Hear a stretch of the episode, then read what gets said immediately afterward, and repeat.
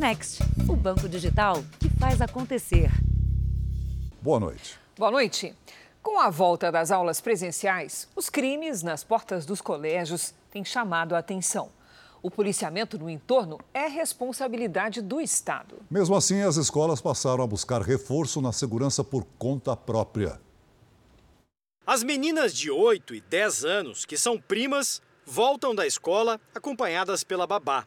Um motoqueiro com uma bolsa térmica de um aplicativo de entregas passa na rua e estaciona um pouco à frente para render as vítimas. Ele leva o celular da babá. A Flávia, mãe de uma das crianças e tia da outra, diz que elas ficaram traumatizadas. Elas se sentem totalmente inseguras, elas não querem mais ir a pé, elas não querem sair na rua quando tem um motoboy. Também é difícil superar o que esta mãe enfrentou em São Bernardo do Campo, na saída da escola. Ela colocava a filha na cadeirinha do carro quando um homem se aproxima e avança. Ela consegue tirar os dois filhos do veículo e se afasta, enquanto o criminoso vai embora com o carro. No Morumbi, na zona sul de São Paulo, moradores estão assustados com a violência. No mês passado, o caso mais grave foi na porta desta escola. Durante uma tentativa de assalto, um pai foi baleado. Valdemir Mota, de 47 anos, ficou internado por 14 dias e acabou morrendo. Até agora, ninguém foi preso. A menos de 4 quilômetros de onde ocorreu o crime, na frente de outra escola, mais um caso. Os criminosos também chegaram de moto aqui no momento em que um pai parava o carro para deixar a filha de 4 anos, pouco depois das 7 da manhã. Um dos assaltantes chegou a apontar a arma na direção da mãe com a criança no colo e ameaçou atirar, antes de roubar o celular do pai e fugir. A escola adotou medidas para tentar aumentar a segurança e lamenta que até agora os criminosos não tenham sido identificados. A escola se sente obrigada a investir, mas não, não era o ideal. O ideal é que o Estado segurasse essa situação. A Secretaria da Segurança Pública diz que iniciou nessa semana uma operação para reduzir roubos e furtos, principalmente os cometidos por criminosos em motos. A ideia é é, prevenir melhor também no entorno da escola, que sempre foi uma preocupação. Os pais esperam que seja o caminho para inibir a ação dos criminosos. E eu acho que eles estão cada vez agindo com mais liberdade, eles estão mais audaciosos. A gente se sente realmente sem ter o que fazer. Veja agora outros destaques do dia. Governadores congelam imposto sobre gasolina, etanol e gás de cozinha. Ministro da Educação admite encontro com pastores, mas nega favorecimento. Porta-voz russo diz que Putin não descarta usar armas nucleares. O caso da mulher grávida vítima de bala perdida que sobreviveu e por pouco o bebê não foi atingido.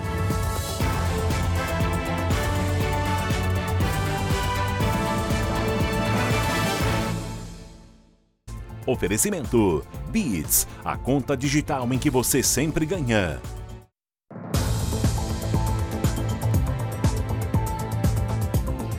Rio Grande do Sul, a justiça condenou a 21 anos de prisão por abuso sexual uma babá que gravava vídeos de um bebê de apenas 10 meses. Eu precisei ter muita força para não fazer nada contra ela, para poder arrancar o telefone da mão dela, guardar as provas, ir para a delegacia e eu deixei para desabar só depois de tudo isso.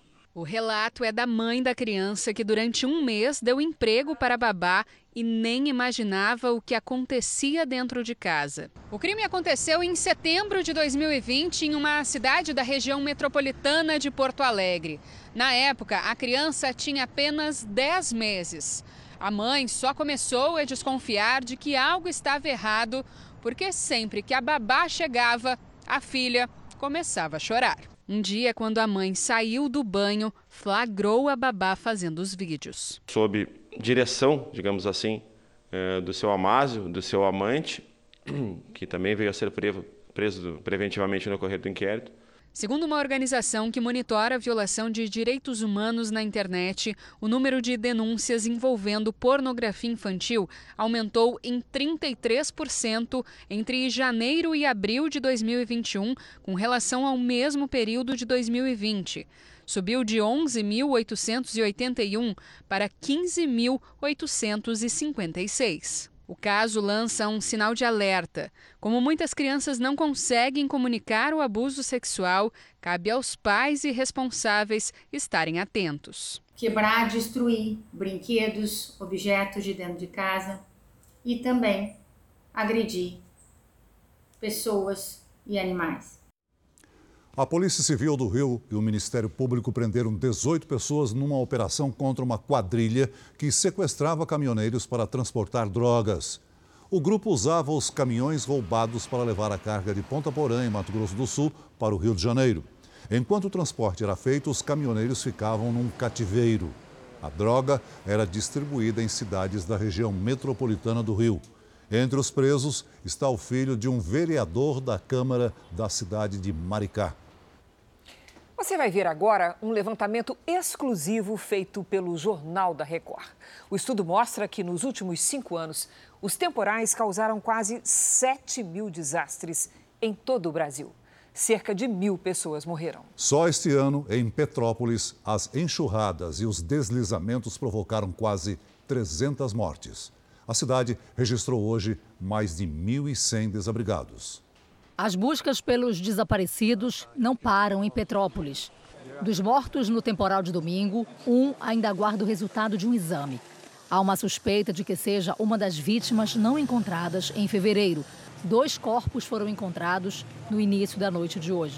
Tô desde ontem, né, para achar minha, minha irmã, né? Minha vontade é essa de achar ela, né? Mas só que a gente não pode ficar lá porque está perigoso, entendeu? Em cinco anos, o Brasil registrou quase 7 mil desastres por conta das chuvas. Uma das razões para números tão altos é a ocupação desordenada das cidades em áreas de risco.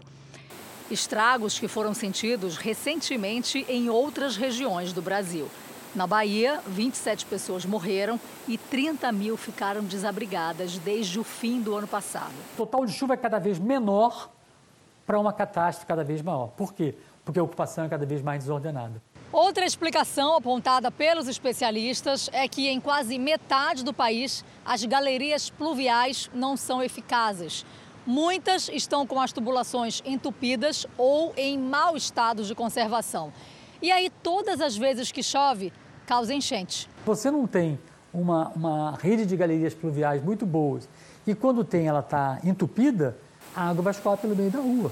E aí a rua vai alagar rapidamente. A guerra na Ucrânia. Após dias de combate, as Forças Armadas do país afirmam ter recuperado a cidade de Makariv, um subúrbio de Kiev. O local é considerado estratégico para a defesa da capital ucraniana. Um ataque com um drone causou estragos em um prédio em Kiev. As forças ucranianas e voluntários têm tentado evitar que a Rússia cerque a cidade. Um subúrbio da capital, que havia sido ocupado pelos russos, foi retomado pela Ucrânia. Kiev vive o terceiro toque de recolher desde que a guerra teve início. O comércio está fechado e as ruas desertas. Assim como a capital, a cidade de Mariupol, considerada um ponto estratégico, é alvo frequente de ataques russos. Hoje, um polo industrial de lá foi bombardeado e a cidade teria sido invadida. Mas, segundo o exército ucraniano, as tropas russas teriam munição e alimentos para não mais de três dias. Isso acende a esperança para milhares de cidadãos que se recusaram a deixar o país. Entre eles está Rodion, que aos 28 anos fugiu da cidade de Kharkiv, onde morava, no leste da Ucrânia, após uma série de bombardeios russos. Por três vezes, quase morreu nos ataques.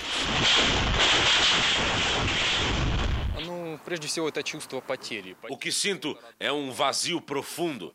Um sentimento de perda, diz ele. Assim como muitos ucranianos que tiveram que cruzar o país e vir para Lviv, o Rodion não estava preparado para isso, não tinha dinheiro para isso e não tem. Ele, assim como muitas pessoas, está hospedado num hotel na condição de refugiado, portanto não está pagando nada. Mas essa mudança, depender tanto dos outros de uma hora para outra, ele me disse que tocou tanto nele que daqui para frente ele vai se comprometer em trabalhar mais em prol do outro. Ele conta que os pais, que são padeiros, já estão fazendo isso. Eles ficaram no fronte de batalha para preparar comida para os soldados ucranianos. É o que afirma Rod. Veja ainda hoje, no Jornal da Record, estudante leva a faca para a escola e ataca o colega. E na série especial, a história da Sandra, vítima de um tiroteio. Ela sobreviveu e continua a gestação com a bala alojada no corpo.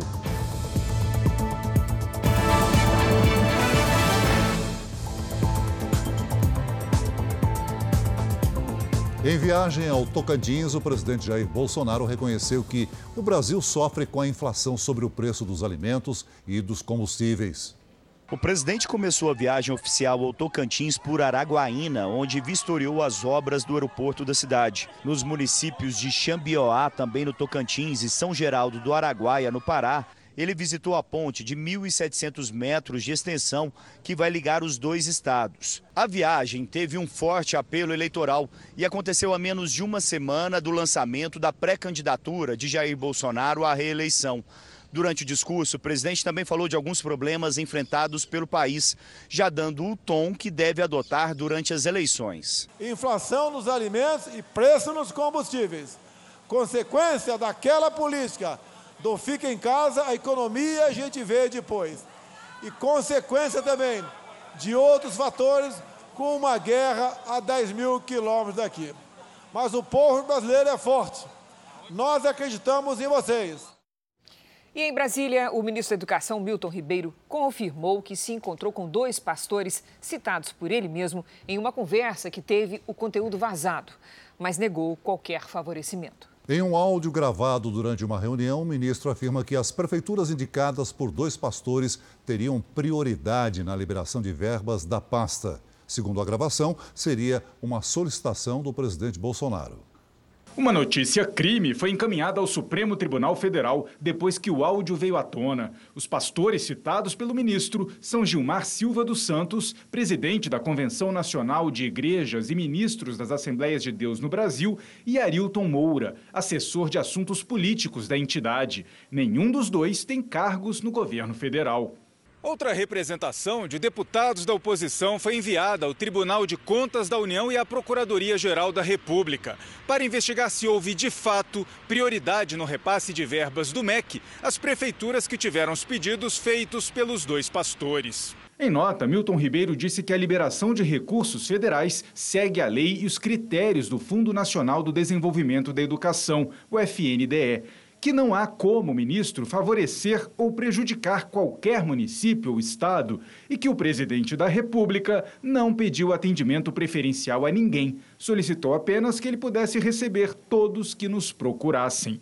O pastor Gilmar Santos não retornou nossas ligações. Jarilson Moura não foi localizado pela nossa produção. Em nota, a Frente Nacional de Prefeitos se posicionou dizendo que a notícia é lamentável e que a Constituição Federal garante que a distribuição de recursos para a educação deve atender critérios técnicos. O friozinho durou pouco no centro-sul do Brasil. A terça-feira começou gelada, mas à tarde o dia esquentou e os termômetros chegaram perto dos 30 graus. Hora de conversar com a Lidiane Sayuri. Olá, Lid, boa noite. Esse calorzinho vai durar um pouco?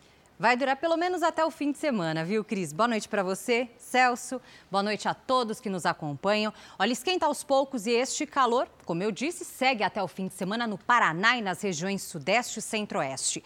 O ar frio que tomou conta do Centro-Sul perde força e uma nova frente fria já se prepara para entrar em ação. Nesta quarta-feira, a circulação de ventos no Paraguai e no Uruguai forma nuvens de chuva no sul do país tem alerta para temporais com granizo e ventania no Rio Grande do Sul, em Santa Catarina e no oeste do Paraná. Com a mudança de direção dos ventos, as tardes ficam quentes e a umidade do ar baixa no interior de São Paulo e de Minas Gerais. O ar seco impede a formação de nuvens de chuva entre o norte do Paraná e o oeste da Bahia.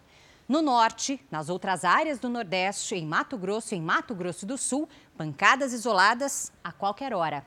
Em Porto Alegre, máxima de 24 graus. No Rio de Janeiro, faz até 30. Em Cuiabá, 34. Em Aracaju e São Luís, 31. E até 32 em Porto Velho. Em São Paulo, nada de chuva até sexta. Os dias amanhecem frios e a tarde esquenta. Nesta quarta, mínima de 16, máxima de 29 graus. Na quinta, faz até 31. Por enquanto, há previsão de chuva rápida apenas no sábado à tarde. Cris, Celso. Obrigada, Lid. Até amanhã, Lid. E veja ainda nesta edição: policiais são investigados por roubo e por tentar extorquir dinheiro de um empresário em São Paulo.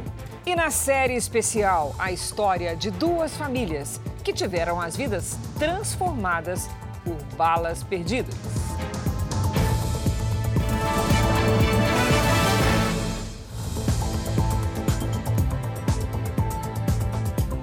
Os governadores decidiram prorrogar o congelamento de impostos sobre os combustíveis na tentativa de frear a subida dos preços. O governo federal zerou os tributos de importação do etanol, o que pode baixar o preço da gasolina em até 20 centavos.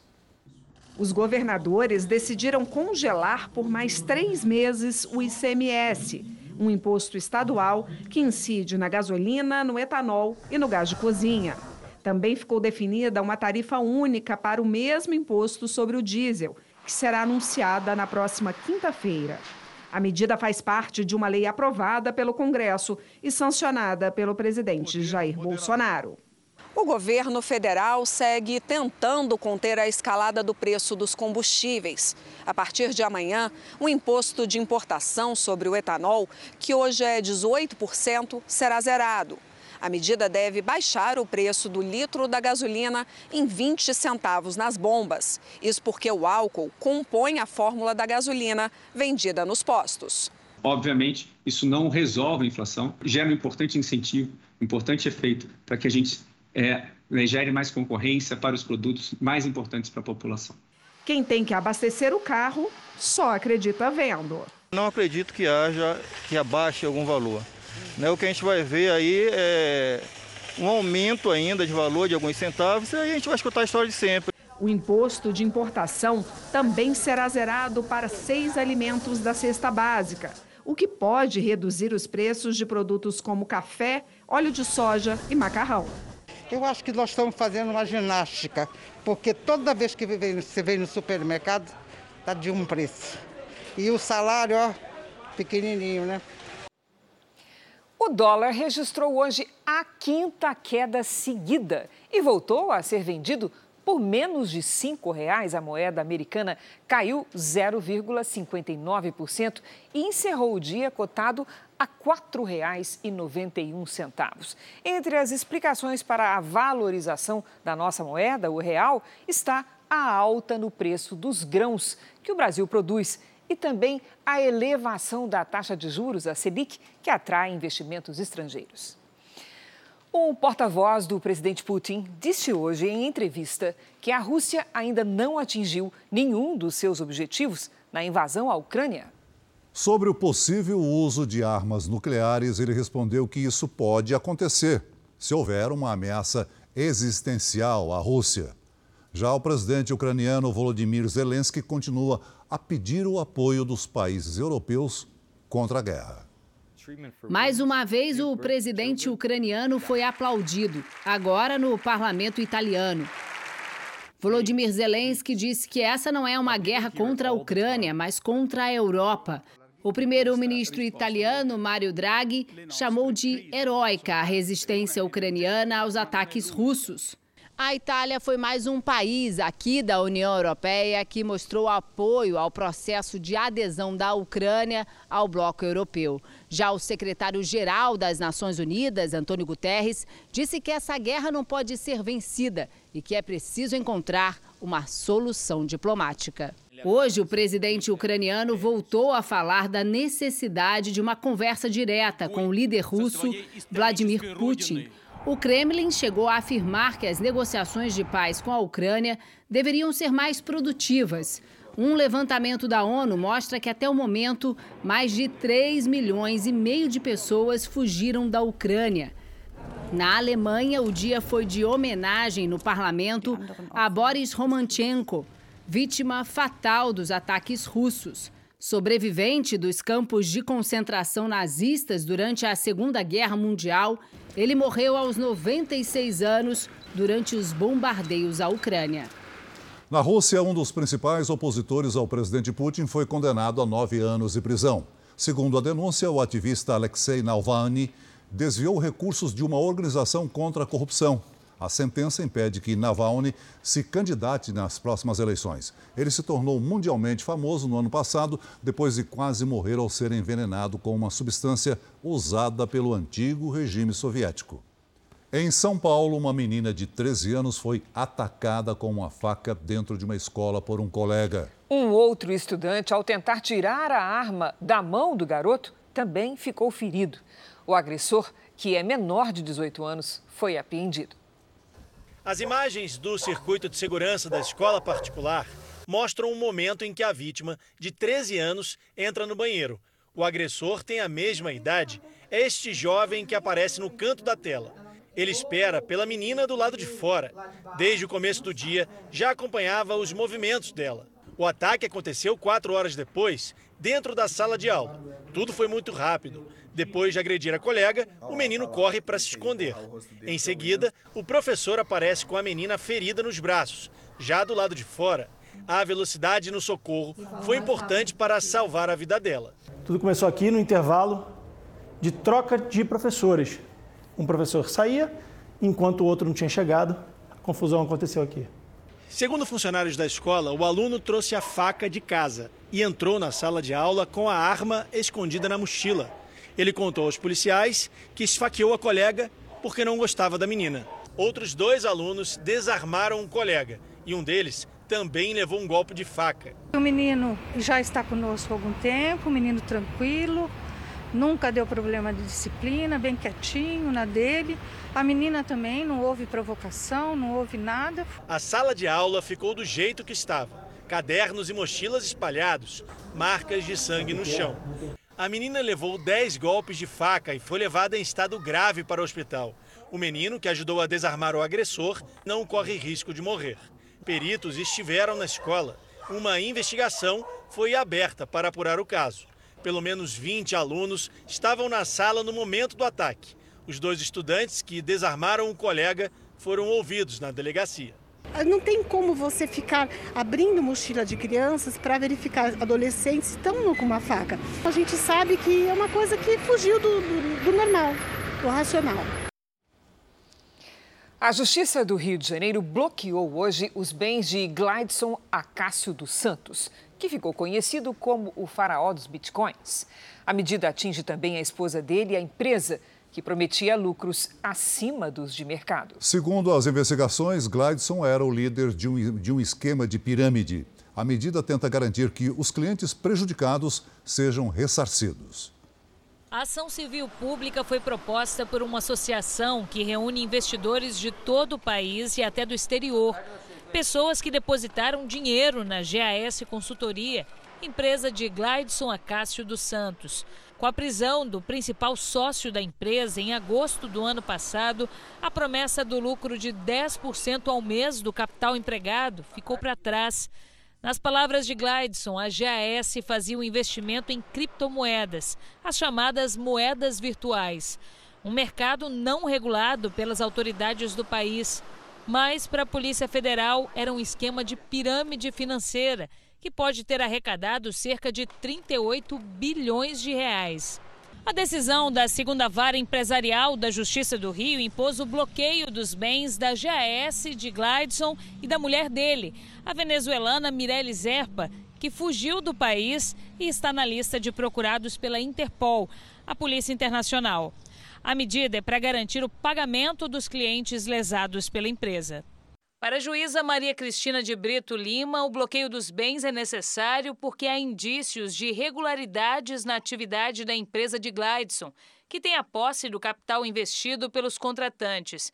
O objetivo do advogado que representa esses clientes é bloquear até 17 bilhões de reais dos réus. Os nossos clientes eles passam a ter um pouco mais de tranquilidade, sabendo com que aquilo que foi apreendido pela justiça já está garantido aí, é, pelo menos liminarmente nesse caso. Procurada por nossa reportagem, a defesa de Glidson não se pronunciou sobre a ordem de bloqueio da Justiça.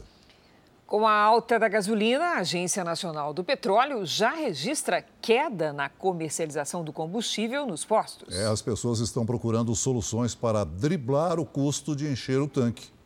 Neste posto na capital do Acre, o preço da gasolina já está quase a R$ reais. Está muito alto, cada mais vez subindo, né? Vamos ter que andar de moto agora, muito. Mas não está fácil nem para quem anda de moto. Coloquei 30 reais de gasolina, deu 3 litros e 96. E aí? Pouco, né? Se fosse antigamente, fosse antigamente dava mais, né? Tava dando o quê? Quase, quase 5 litros dava. Segundo a Agência Nacional de Petróleo, o Acre é um dos cinco estados onde os motoristas pagam mais caro pela gasolina.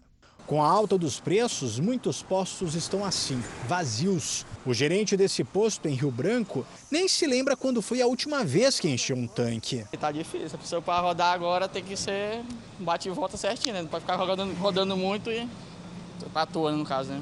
No começo do ano, em janeiro, o preço do litro da gasolina aqui neste posto era de R$ 6,78. Já hoje, o litro está custando R$ 7,72, um aumento de quase um real.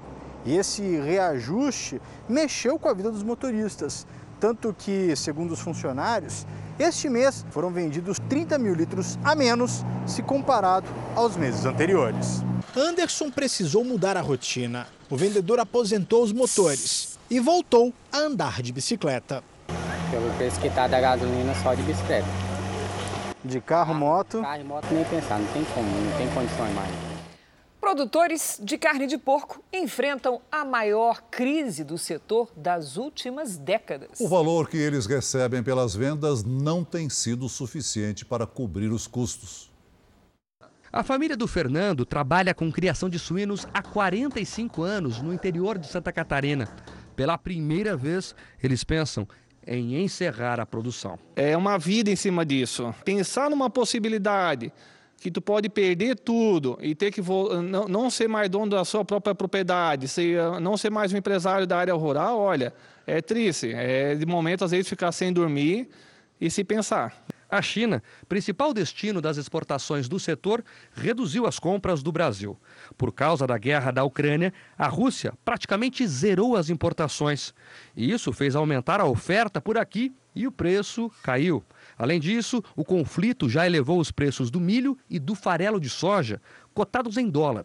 Impactado por custos, como da ração, hoje cada quilo de carne produzida pela família do Fernando custa R$ 7,50 enquanto o preço de venda aos frigoríficos não passa de R$ 4,70, um prejuízo de quase R$ 3,00 por quilo. Com a crise no setor, muitos produtores reduziram a produção e por isso várias baias estão assim, vazias.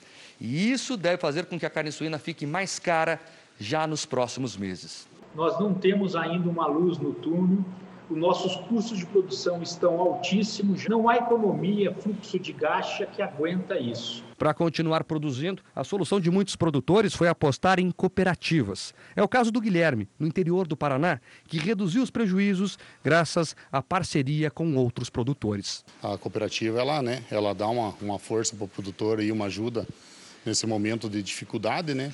E ela acaba arcando com isso.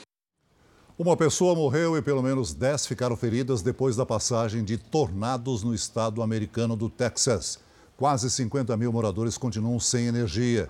Os fortes ventos destruíram dezenas de casas e provocaram a queda de árvores. Essa imagem mostra o momento em que um redemoinho se forma e leva tudo pela frente.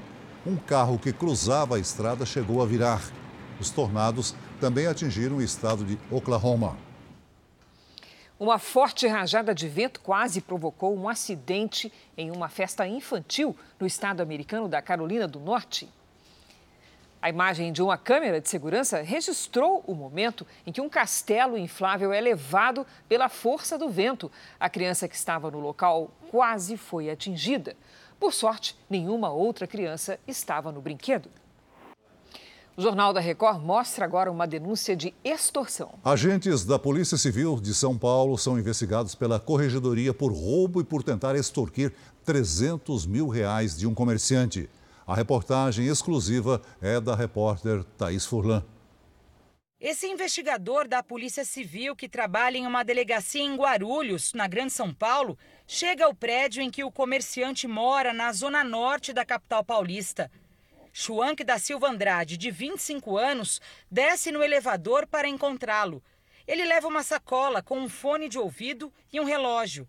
O jovem acreditava que iria entregar os produtos para um cliente, já que a família trabalha com vendas na internet. Mas quem se apresentou para retirar a entrega foi o policial, que disse ter recebido uma denúncia de venda de produtos roubados. Quando o jovem chegou na portaria, o investigador chamou o parceiro que estava numa viatura e eles entraram no condomínio. Ali mesmo, no térreo, o rapaz foi detido e algemado. E sem mandado de busca e apreensão ou prisão, os policiais subiram até o apartamento. No boletim de ocorrência, os policiais disseram que a entrada foi permitida por Schwank. Mas as imagens mostram que os agentes tratam o rapaz com violência. Ele tem que ter mandado para entrar. Eles dizem que teve autorização, mas isso está plenamente comprovado. É realmente uma arbitrariedade. O jovem mora com a mãe e o padrasto, que é libanês e vive no Brasil há 35 anos. Ele é comerciante e explica que os aparelhos eletrônicos foram comprados por ele fora do país. O fone e o relógio vieram comigo do Líbano. Esta nota fiscal, que não está em português, foi a que ele apresentou como comprovante dos eletrônicos. O homem ainda acusa os policiais de levarem tudo o que encontraram pela frente. Eles acharam que estavam em Dubai fazendo compra. Eles começaram a levar tudo que tinha dentro do apartamento. Eles recolheram tudo que você imaginar. Um veículo usado para o transporte de cargas foi trazido aqui para o prédio. E ele saiu da garagem assim, completamente carregado, levando inclusive um cofre com joias e dinheiro. E também esta mala com armas e munições que pertencem ao comerciante. O libanês explica que é colecionador e que tem os documentos que comprovam o porte das armas no nome dele. Mas mesmo assim, os policiais prenderam o jovem em flagrante por posse ilegal de arma. As minhas armas eles estão comigo há 35 anos, desde que eu cheguei no primeiro dia aqui no Brasil. Até nota fiscal da arma eu tenho até hoje. Schwank também foi denunciado por receptação de carga roubada. O jovem está preso há um mês em um presídio de Guarulhos. O padrasto afirma que logo que o rapaz chegou à delegacia, uma advogada contratada pela família recebeu uma proposta de um policial civil. Tentou conversar com eles e ele falou: tá bom, a gente libera tudo até o menino você paga 300 mil. Ela falou, 300 mil? Meu cliente vai trazer de onde? Não, ele é libanês, ele tem dinheiro. Pode ter certeza que ele vai ter dinheiro para pagar.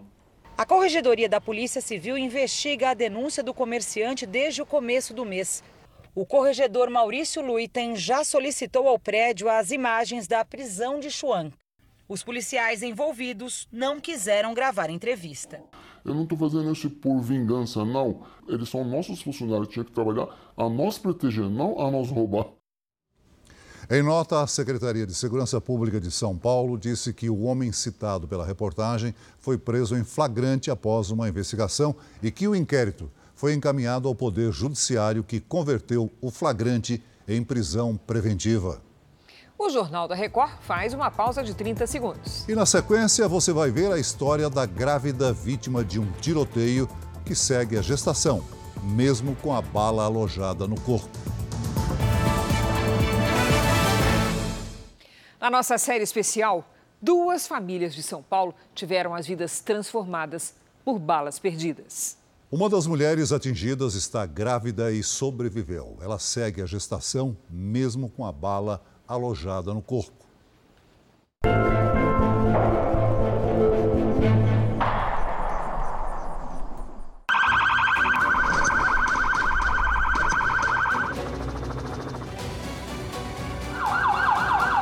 Eu pensei, meu Deus, eu fui atingida pelo quê?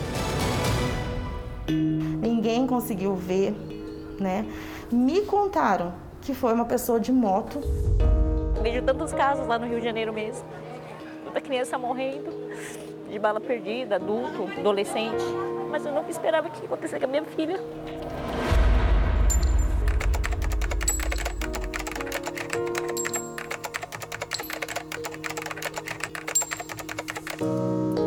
Era para ser uma noite tranquila, né? Uma noite como outra qualquer, embora fosse um domingo de carnaval. Nós resolvemos sair para comer alguma coisa, escutar uma música ao vivo. Esta é a esquina onde ela foi atingida por uma bala perdida. Tinha muita família, gente comemorando aniversário com bolo, as famílias inclusive com crianças, um ambiente bem tranquilo. Mas estava bem cheio, inclusive assim, do outro lado da rua onde não era bar, tinha bastante gente ali naqueles rolezinhos separados, né? Meu genro gritou é tiro, nós escutamos, né, um barulho, ele falou assim, é tiro. Eu estava com o braço atrás da minha filha e eu virei falei, meu Deus, no que eu virei, eu senti. Quando eu senti, eu falei, tô morta, do lado esquerdo, né, aqui embaixo.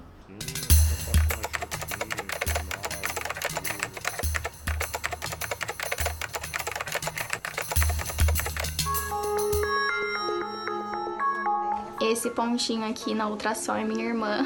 Foi o pior, pior, pior experiência da minha vida de longe.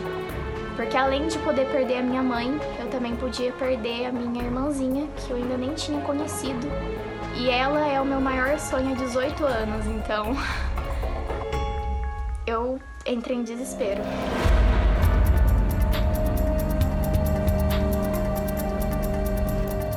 O cirurgião olhou e falou pra mim: Eu vou tentar te explicar, filho, o que aconteceu aqui. Ele falou: Você acredita em Deus? Eu falei: Acredito. Ele falou: Então agradeça a Deus porque você nasceu de novo.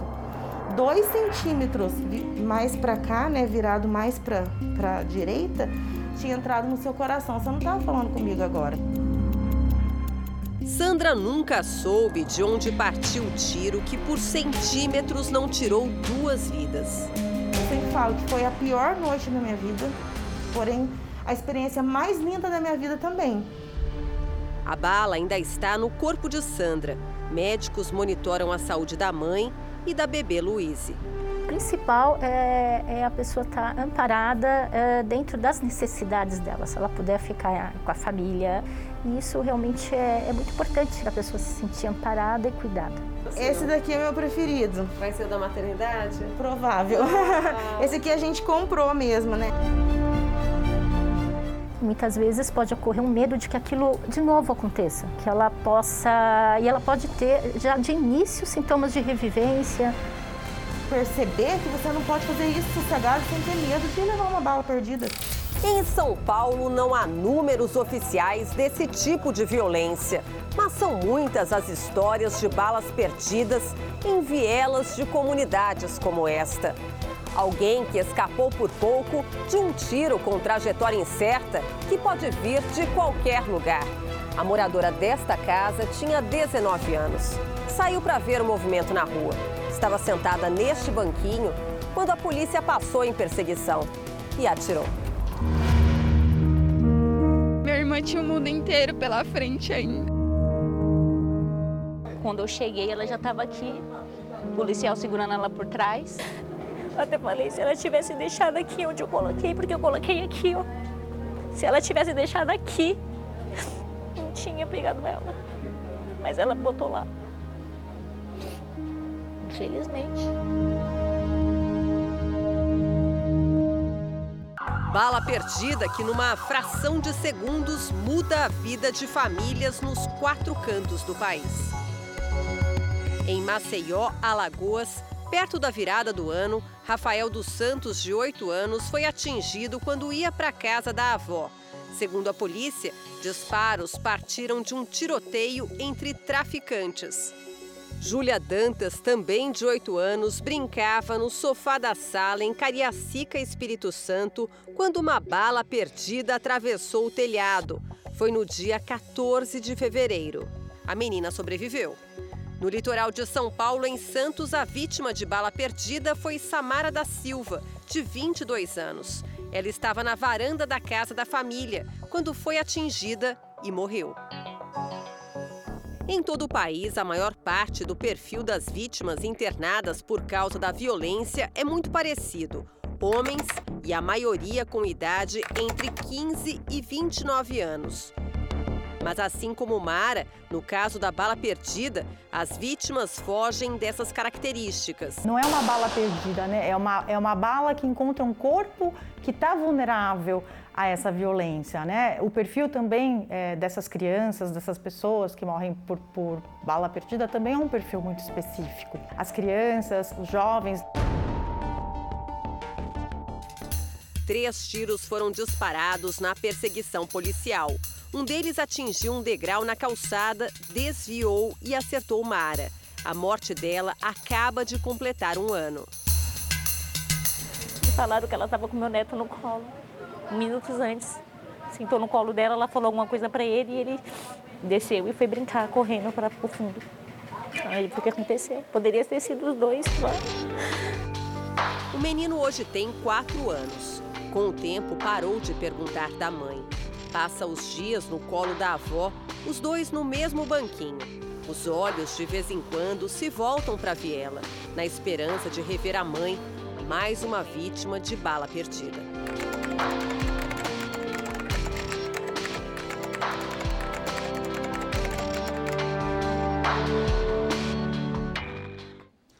O Jornal da Record termina aqui. Outras notícias na edição da meia-noite e meia do Jornal da Record.